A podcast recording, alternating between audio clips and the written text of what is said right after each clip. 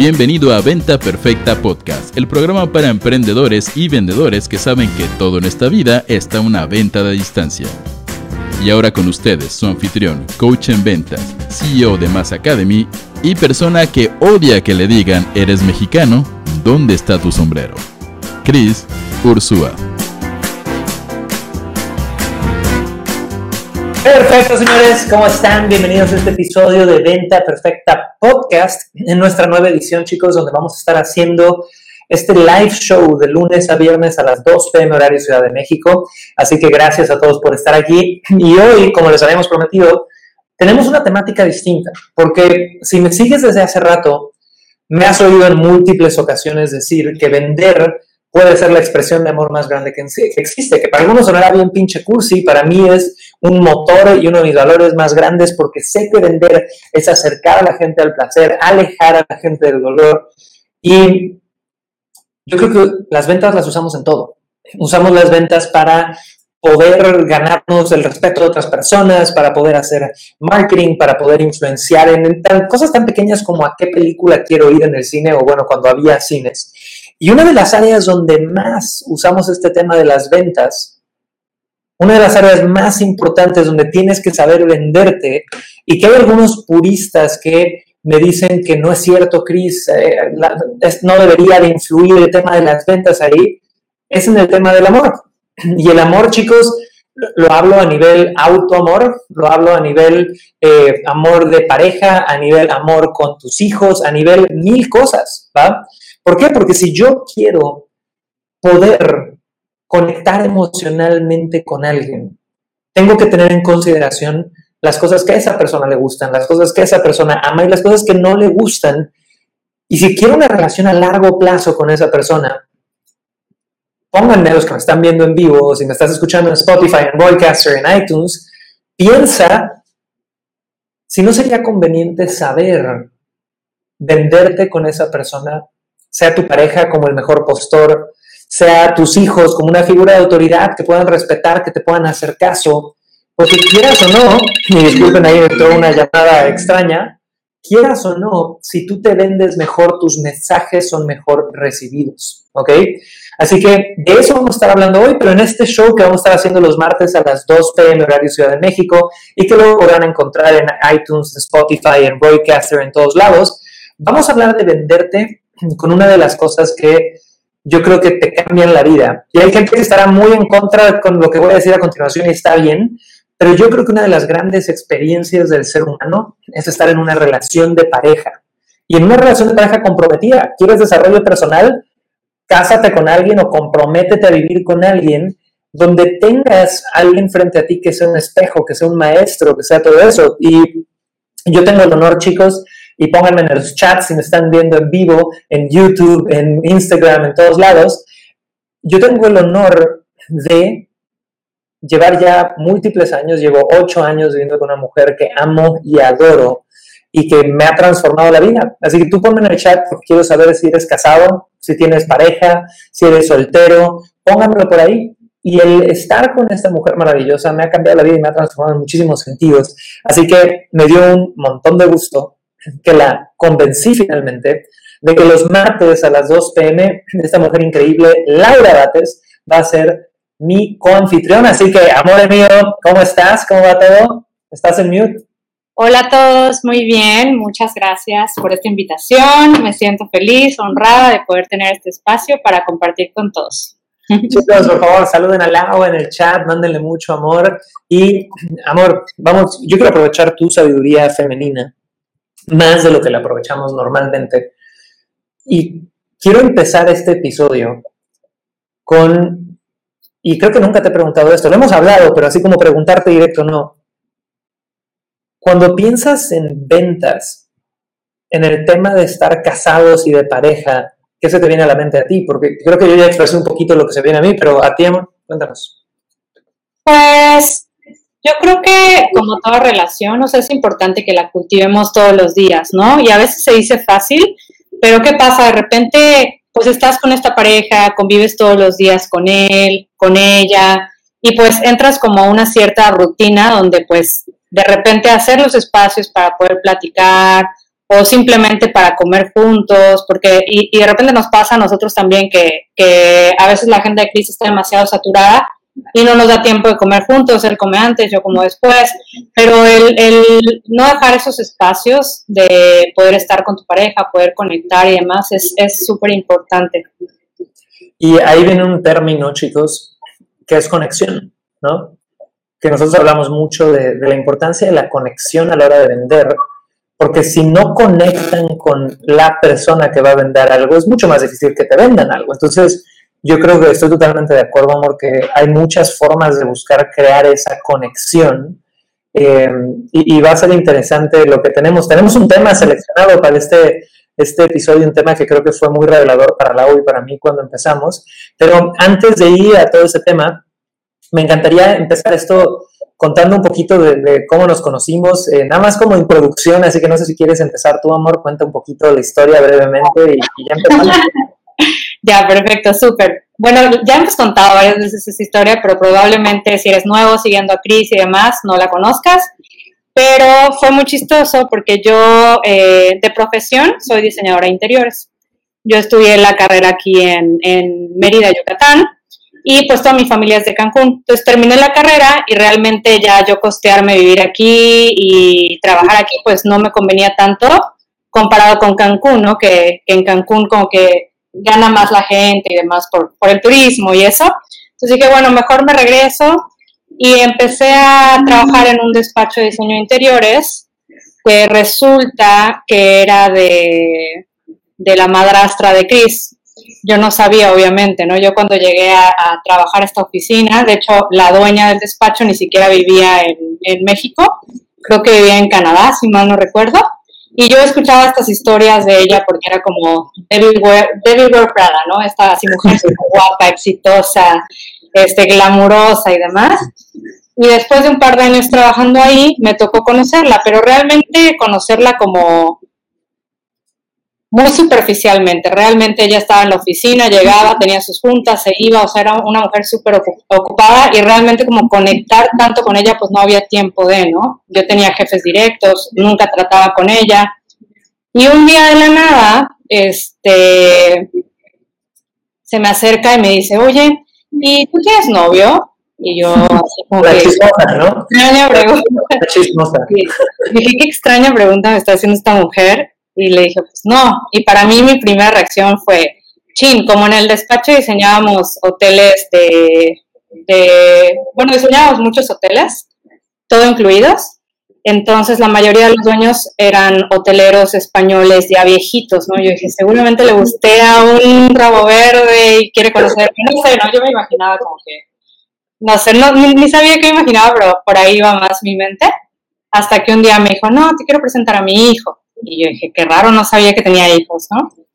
Y así pasó como un año en que nos insistió tanto a mí como a Chris. Y ahí viene el otro lado. O sea, para mí, yo estaba de workaholic total, trabajando en hotelería en aquel entonces, y eh, mi madrastra me decía, es que tengo una arquitecta guapísima, que es tu estilo, que es lo mejor del mundo, y no sé qué, y conócela.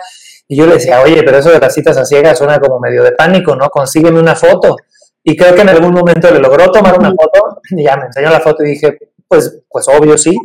Pues obvio sí. Y luego no me consiguió el teléfono y me conseguía mails y, de ahí ya creo que te invité y fuimos a comer tailandés. Que luego me confesaste que no te gustaba el tailandés. Nunca lo había probado.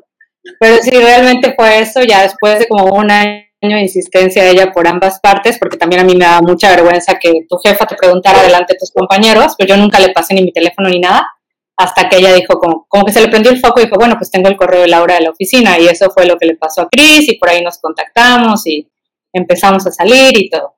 Y ahí empezó todo, chicos. Así que bueno, ya conocen un poquito el contexto. Ahora vamos a empezar con el tema de, este episodio de Véndete con tu pareja, eh, donde eh, básicamente, ¿qué es nuestro goal? Nuestro goal durante este episodio de Venta Perfecta Podcast, que va a estar siendo transmitido todos los martes, es poder darte tips para que sea que estés soltero y quieras, ya sabes, utilizar tus mejores atributos de personalidad o lo que sea para venderte y conectar con parejas, o en especial si tú eres casado, ¿no? Y estás en una relación estable como la nuestra, tú puedas entender algunos principios que nosotros o aplicamos o estudiamos o que nos han servido para vendernos a diario como, como la mejor pareja que podemos ser el uno para el otro.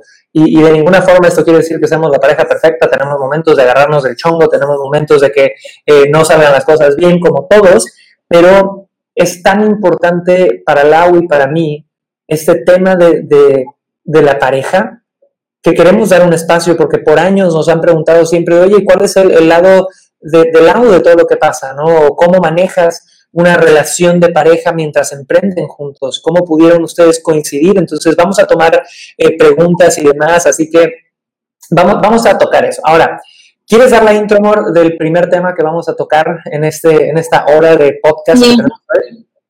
Bueno, el tema que vamos a tocar hoy es de un libro que leímos hace ya un par de años y nos gusta mucho, son Los cinco lenguajes del amor, del el autor Gary Chapman. Súper. Entonces, yo me acuerdo, no me acuerdo dónde saqué este libro, probablemente algún coach, alguien me lo recomendó, y compramos el libro mientras todavía vivíamos en Santiago de Chile, y lo empezamos a leer entre los dos, y fue muy, muy chistoso, porque dándote el resumen de este libro, el libro habla que, o sea, esta es, esta es la, la premisa. Las relaciones de pareja tienen conflictos, no porque no se amen, sino porque hablan diferentes idiomas, hablan diferentes lenguajes. Entonces, cuando hay un conflicto, muchas veces viene de que el hombre está, o bueno, una parte de la pareja está hablando en cierto lenguaje, pero la otra persona habla otro lenguaje. Y aquí el doctor Gary Chapman lo que hace es que introduce el concepto de los lenguajes del amor. Y en realidad son cinco lenguajes. El primero es pasar tiempo de calidad, ¿verdad? Y te explica que hay muchos seres humanos que su forma de comunicar amor es pasando tiempo de calidad, ¿no? Con la otra persona. Puedes estar haciendo nada, pero pues tiempo de calidad. ¿Quieres decir el siguiente error? Ahí están en orden en la lista. Sí, em, también, bueno, creo que no tengo la misma lista, pero eh, otra de, la, de los lenguajes es palabras de afirmación. Y este básicamente es como, hay personas que les gusta mucho que les expreses tu gratitud, o sea, de repente, no sé, cositas mínimas, ¿no? Como que tendiste la cama ah, en la mañana y que lo note tu pareja y no solo note, que te lo diga y te, lo agradezca. ¿Sabes qué, amor? Muchísimas gracias por haber tendido la cama, me ayudó un montón, o gracias por hacer la cena, o simplemente muy bien. Entonces, es como conectar a través de las palabras con tu pareja. Y ahí viene otro que Lau empezó a tocar brevemente, que es actos de servicio. Entonces, el primero que vimos es tiempo de calidad, que es pasar tiempo de calidad con tu pareja. El segundo que acabamos de ver es palabras de afirmación, que son cositas como, oye, qué guapa te ves hoy, o qué guapo te ves hoy, o qué gracias por hacer esto. Y el tercero es actos de servicio, que son cositas pequeñas como lo que decía Lau, de decir, oye, hizo los trastes, ¿no? Sacó a pasar al perro, me ayuda o aporta de X o Y forma, ¿verdad? ¿Y el siguiente, amor, quieres? El siguiente es em, regalos. Entonces también hay personas que su forma de, recibir el amor o de sentirse amadas es cuando su pareja tiene algún detalle. Y no más que nada así como que, ay, ser materialista, me encanta que me regale cosas, joyas costosas y demás, sino el simple hecho de que la persona haya pensado en ti, o sea, por ejemplo, eh, no sé, salí de trabajar y de repente afuera de, la oficina había una persona que vendía el chocolate que te gusta y te lo compré camino a casa, ¿no? Y se lo llevas a tu pareja. Entonces, ese tipo de cositas de saber que tu pareja está pensando en ti son las, las, que, las que engloba el lenguaje de regalos.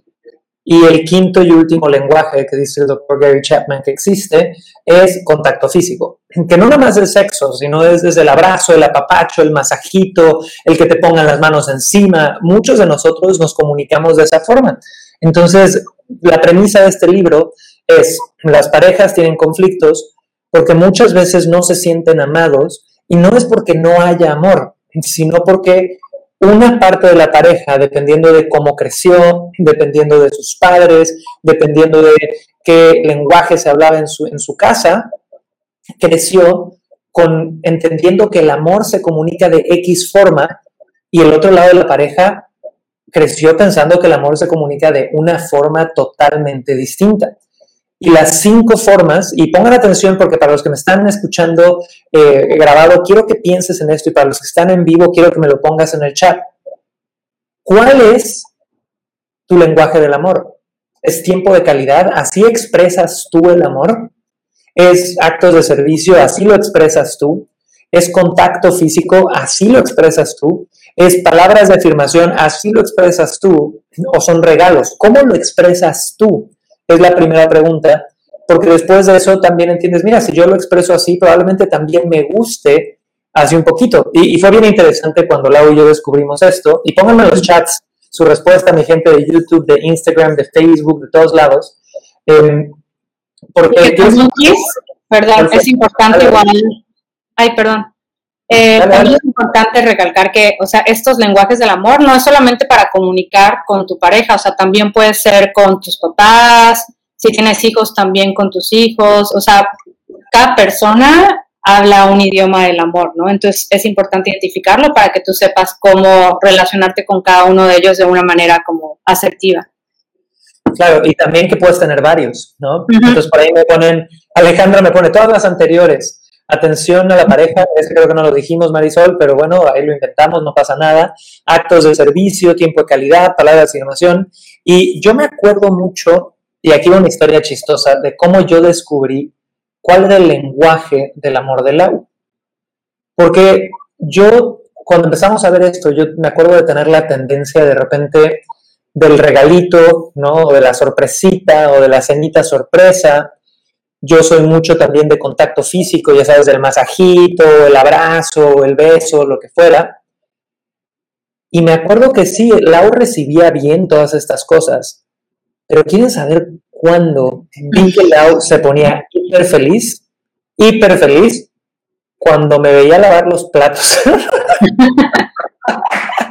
cuando me veía lavar los platos, cuando me veía sacar la escoba, cuando me veía, ya sabes, sacar a los perros y dice, qué cagado. O sea, yo aquí haciendo mil otras piruetas y resulta que mi esposa lo que más le hace sentir feliz o sentir apreciada a veces es ese lado, ¿no? Entonces para mí fue, fue bien entender eso, porque a partir de ahí, eh, cada que, o sea, y, somos alguien, hemos, hasta, hasta ahorita hemos logrado delegar gran parte de todas estas tareas del hogar, pero obviamente nos toca hacer ciertas cosas de vez en cuando, eh, y sé que si yo quiero hacer que Lau se sienta súper apoyada, que se sienta súper, súper apoyada, ahí es donde puedo comunicar mi amor de una forma increíble. Ahora, eh, amor, no sé si quieres contar, a ver, ¿cuál, cuál es el mío? A ver si en el caso de Chris, sí, si mal no recuerdo, son los regalos y también las eh, palabras de afirmación. O sea, a él le gusta mucho que le digan. O sea, yo de repente también era mucho como más física, ¿no? Como de abrazarlo, pero pocas veces le decía así como que, ay, te amo, y él al revés, porque lo que pasa mucho es que tu lenguaje del amor, una vez que lo identificas, tú crees que las otras personas hablan ese lenguaje del amor. Entonces, ¿qué pasa? Que de repente dices, ah, bueno, a mí me gusta que me hagan esto, o sea, actos de servicios, que me ayuden con la casa, que me digan cositas bonitas, y tú intentas hablar ese lenguaje a la persona, pero la persona lo recibe, pero realmente no, no lo llena, ¿no? No lo estás comunicando correctamente. Entonces, eh, con Chris nos pasaba que a él le gusta mucho el tema de los regalos, o sea, le gusta como esos detallitos, de repente, no sé, que le deje una notita, que abre su libro y se cayó una notita donde le puse algo, ya sabes, como que ese tipo de detalles le gustan a él, además de las palabras de afirmación, o sea, que constantemente le, esté diciendo como cositas de, amor. Y, y, es chistoso porque, o sea, en mi caso, yo también es bien interesante lo que estamos haciendo de analizarnos a nosotros mismos, ¿no? Yo crecí en un hogar donde la palabra siempre fue muy importante, donde oía a mis papás decir cosas como de, oye, que no pase un día sin decirnos te amo, ¿no? O que no, o sea, no digas palabras como odio esto porque son afirmativas en un sentido súper negativo. Entonces, para mí la palabra es muy importante. Y, yo soy mucho, incluso a mis estudiantes, a mi gente más cercana, soy, oye chicos, los amo, gracias por esto y, expreso mucho ese amor. Entonces, es chistoso porque aunque sepas, o sea, incluso si Lau no me dice esas palabras, yo sé que me ama, pero que lo comunique de forma, de la forma en la que a mí me toca más el alma, es bien importante, porque no es solamente saber que te aman, es sentirlo a diario, ¿no? Y el tema de los regalitos es, un tema de sentirte, eh, ¿cómo lo podríamos explicar? Porque no es el tamaño del regalo, es sentirte considerado, lo que a mí me gusta. Como sentirte que tu pareja piensa en ti de vez en cuando, que todos vivimos una pinche rueda de hámster enorme y andamos en friega pero el que alguien se haya, y, y, esto lo veo en todos lados, o sea, cuando mis padres tienen un detalle conmigo, cuando mis estudiantes tienen un detalle conmigo, cositas así, son cosas que a mí me tocan muchísimo, ¿no? Y, yo no sé de tu lado, de, de, o sea, ¿qué es lo que te llena, ponle tú, de los actos de servicio, por decir algo? Pues, y la otra vez lo analizábamos y yo creo que eso viene como heredado, o sea, de cositas que vi en mi casa, que era muy chistoso porque de repente, no sé, cuando mi papá se portaba mal, al día siguiente se levantaba y estaba así que lavando los platos, así, ya sabes, como que limpiando la casa, barriendo y todo, entonces era como que su forma de disculparse y decir así como que, ay, la pegué, y, y como que de ahí yo creo que heredé un poquito esa parte, también, o sea, mi mamá siempre ha sido como la persona que se quita las cosas de la boca para dárselo a sus hijos, ya sabes, de que casi casi se quita la comida del plato con tal de que los demás coman. Entonces, como que viendo esos patrones, yo creo que también heredé un poquito eso, ¿no?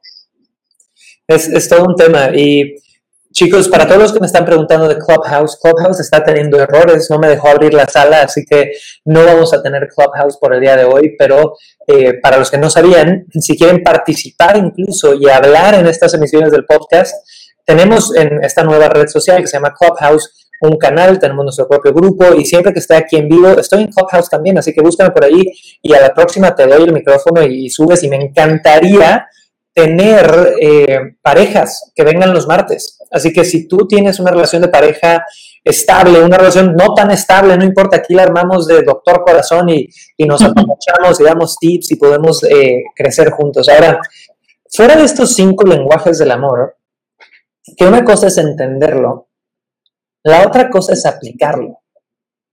¿Por qué? Porque muchos de los que nos escuchan ahorita van a decir, ah, mira, pues sí, qué bonita teoría esto de los cinco lenguajes del amor. Tiempo de calidad, actos de servicio, contacto físico, palabras de afirmación o regalos. Pero yo me acuerdo, amor, que cuando empezamos con este tema, no teníamos tan claro cuál era nuestro lenguaje.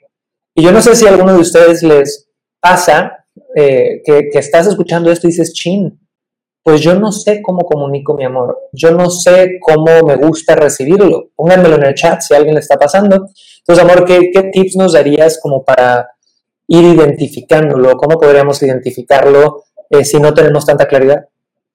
Mm, pues yo creo que todo es hablarlo. O sea, nosotros, yo creo que al principio de nuestra relación y parte de lo que nos ayudó yo creo que a fortalecernos y a unirnos más como pareja y demás fue el hecho de habernos ido a vivir a otro país, ¿no? Juntos.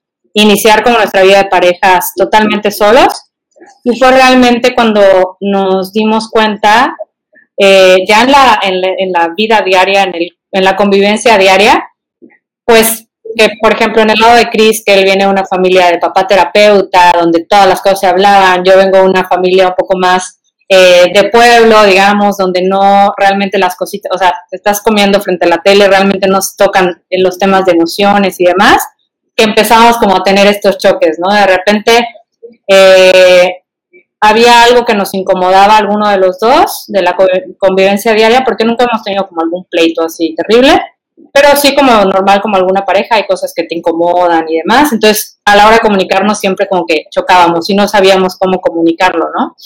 Y fue como el irnos dando cuenta de, bueno, a ver, él fue súper paciente conmigo de decirme, a ver, reconoce las emociones que estás viviendo, o sea, que estás sintiendo ahorita y ponles un nombre.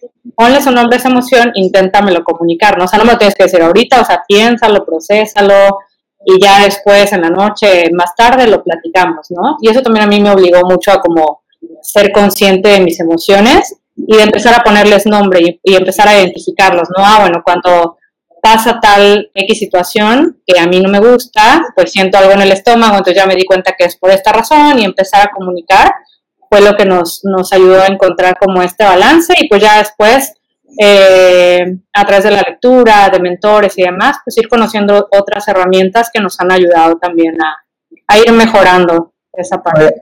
Amor, primero que nada, y chicos, esto es algo que yo siempre le he reconocido a Lau. Para mí, Lau, fuera tiene mil cualidades, pero es la mujer más valiente del mundo. Mm. ¿Por qué? Porque se atreve a cuestionar, se atreve a crecer, se atreve a, cambiar las cosas que no le gustan y hacer mucho trabajo interno y para mí eso requiere muchísimo valor eh, y siempre te lo voy a reconocer, Amore.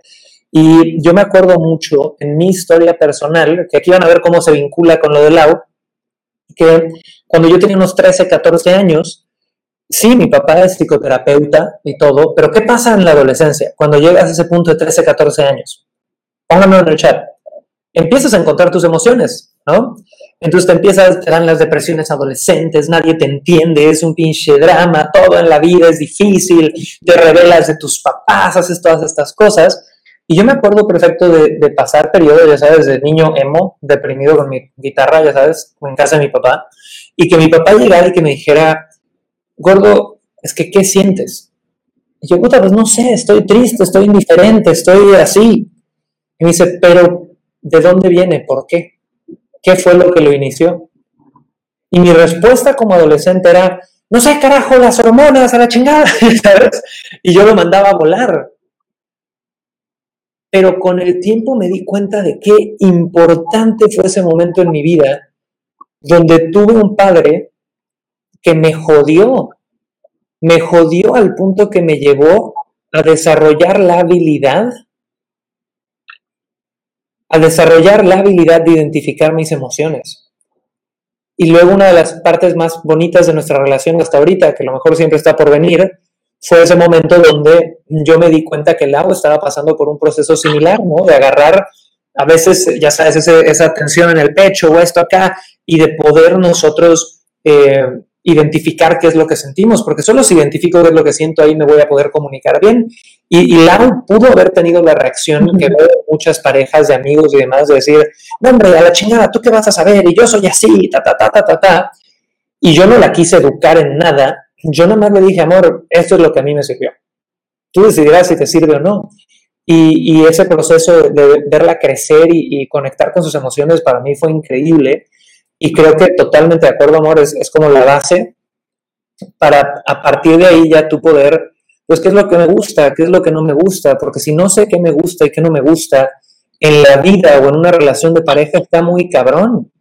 Y, y hay momentos que nos han pasado a los dos, en estos múltiples años juntos de no tener la menor pinche idea de qué es lo que nos está pasando, porque por más que te pongas la etiqueta de, ay, sí, ya identifico mis emociones, la O me ha visto a mí pasar por procesos de tres, seis meses donde no tengo la menor pinche idea que traigo y estoy mal y estoy tenso y estoy estresado y estoy difícil y hago todo por no rellevar eso a la relación de pareja, pero es difícil. Y yo le he visto a ella también pasar por esos procesos. Entonces me, me encantó ese aporte, amor, y creo que, creo que estuvo muy bueno.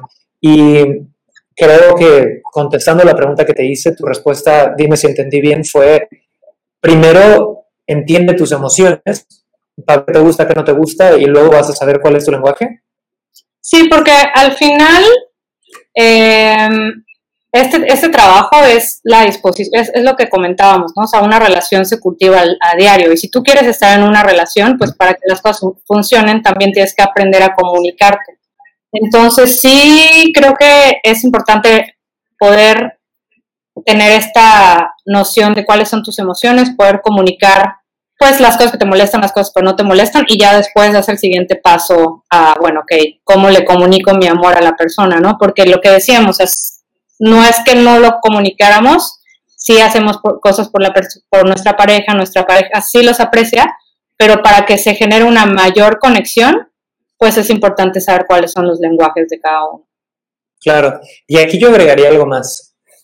Yo soy bastante práctico y cuando hay gente que de repente, más en el lado de negocios, han llegado y me dicen, Cris, es que yo no sé qué es lo que me gusta, no sé cuál es mi pasión.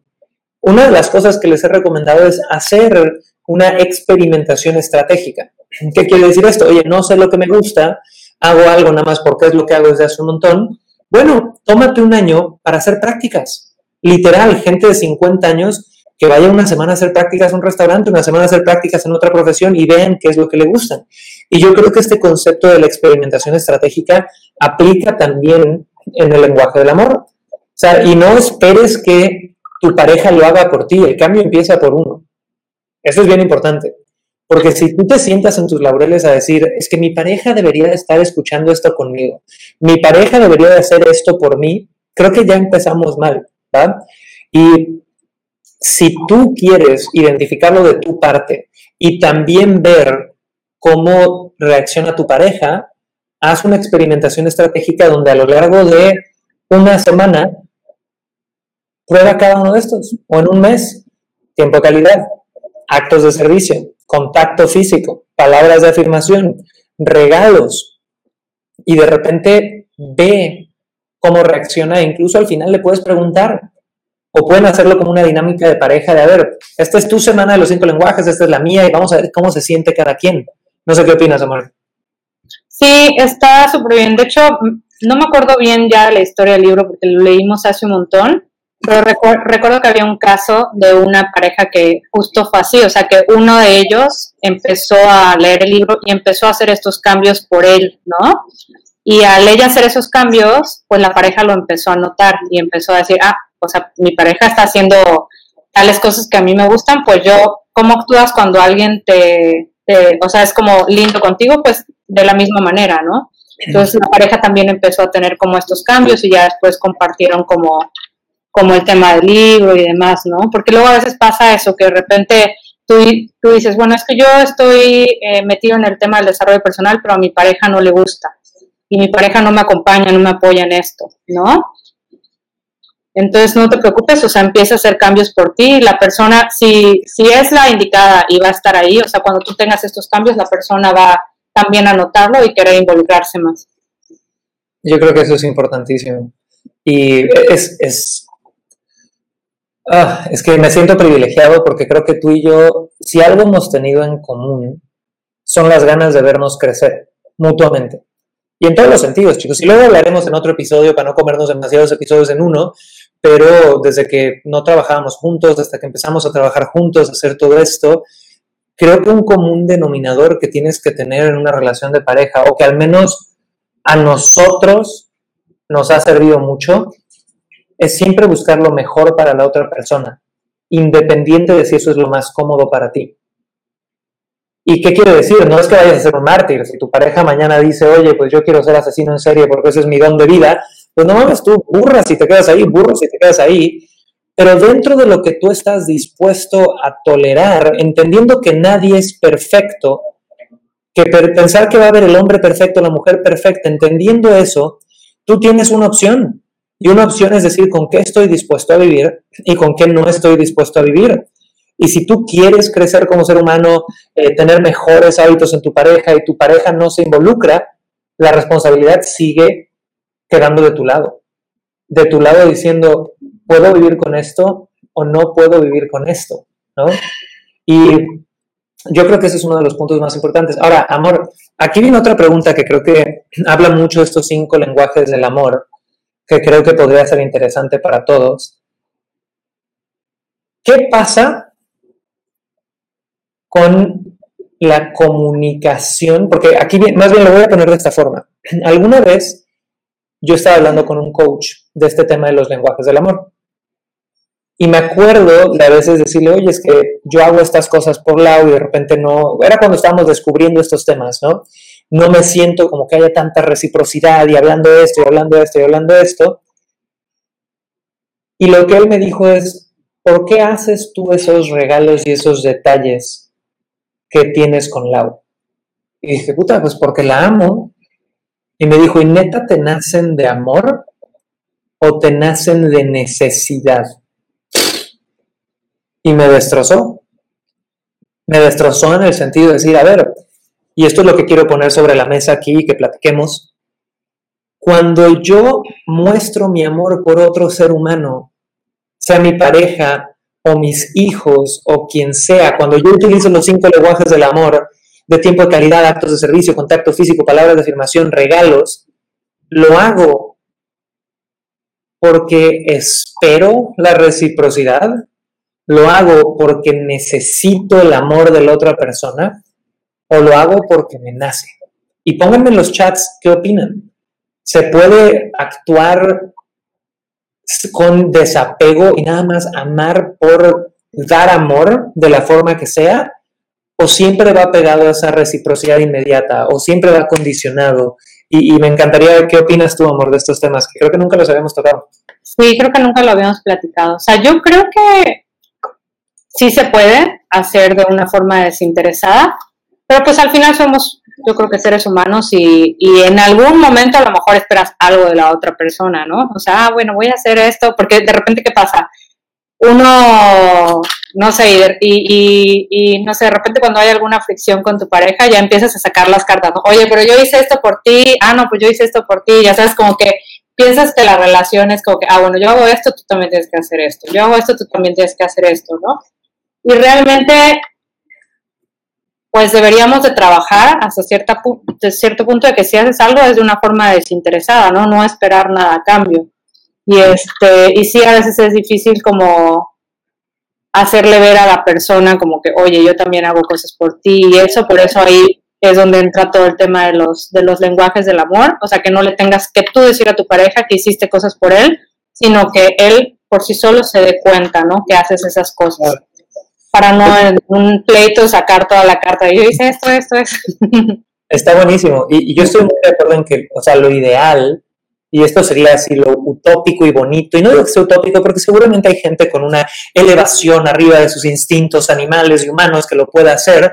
Lo ideal sería poder dar sin esta expectativa a recibir, entendiendo que al dar amor, sea cual sea el lenguaje del amor que yo use, yo nada más en el hecho de dar estoy recibiendo. Pero también tenemos que ser bien, bien certeros, ¿no? Y bien aterrizados en el entendimiento de que somos seres humanos. ¿Y qué pasa cuando un lado de la moneda da y da y da y da y da y no recibe? Yo creo que ahí si no hay autoamor, si no hay ese autoamor de yo amarme lo suficiente a mí mismo como para saber que, oye, el amor que, me pueden dar otras personas no viene a llenar ese hoyo dentro de mí, viene a darme extra, ¿no? Si yo no tengo ese entendimiento, lo que va a pasar es que me voy a resentir. Resentirme voy a tener dificultades en mi relación. Pero aquí viene otro tema, ¿no? Entonces, ah, bien fácil decir, ah, la solución entonces es tener autoamor, Cris. Sí, güey, pero quiero que te tengas autoamor 24 horas al día, 7 días a la semana, 365 días del año.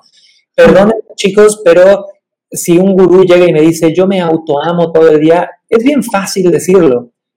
Pero ¿qué pasa cuando ya querías estar a dieta y llevas 30 días tragando como cerdo? ¿no? O cuando querías hacer algo, o sea, va a haber momentos, no, no es fijo el autoamor, no es como, ya lo llené el tanquecito una vez y ahí estoy para siempre, el autoamor es algo que hay que llenar a diario. Entonces, yo lo que veo aquí es, no nos podemos ir tanto a blancos y negros, sino entender que lo ideal para mí sería amar sin esperar nada a cambio, entender que ese amor que yo podría esperar a otra persona no va a llenar un hueco en mí, y que creo, y aquí estoy llegando a mi propio aha moment, que puede ser una pendejada o puede ser maravilloso, que creo que el gran trabajo es poder darte tanto amor a ti mismo de tal forma que incluso si no es, no es correspondido a diario de la forma que tú quieres, eso no te tire para abajo tan rápido. No, sé qué opinan, pónganos en el chat, chicos. Claro, amor, ¿qué le agregarías a ese tema? Mm.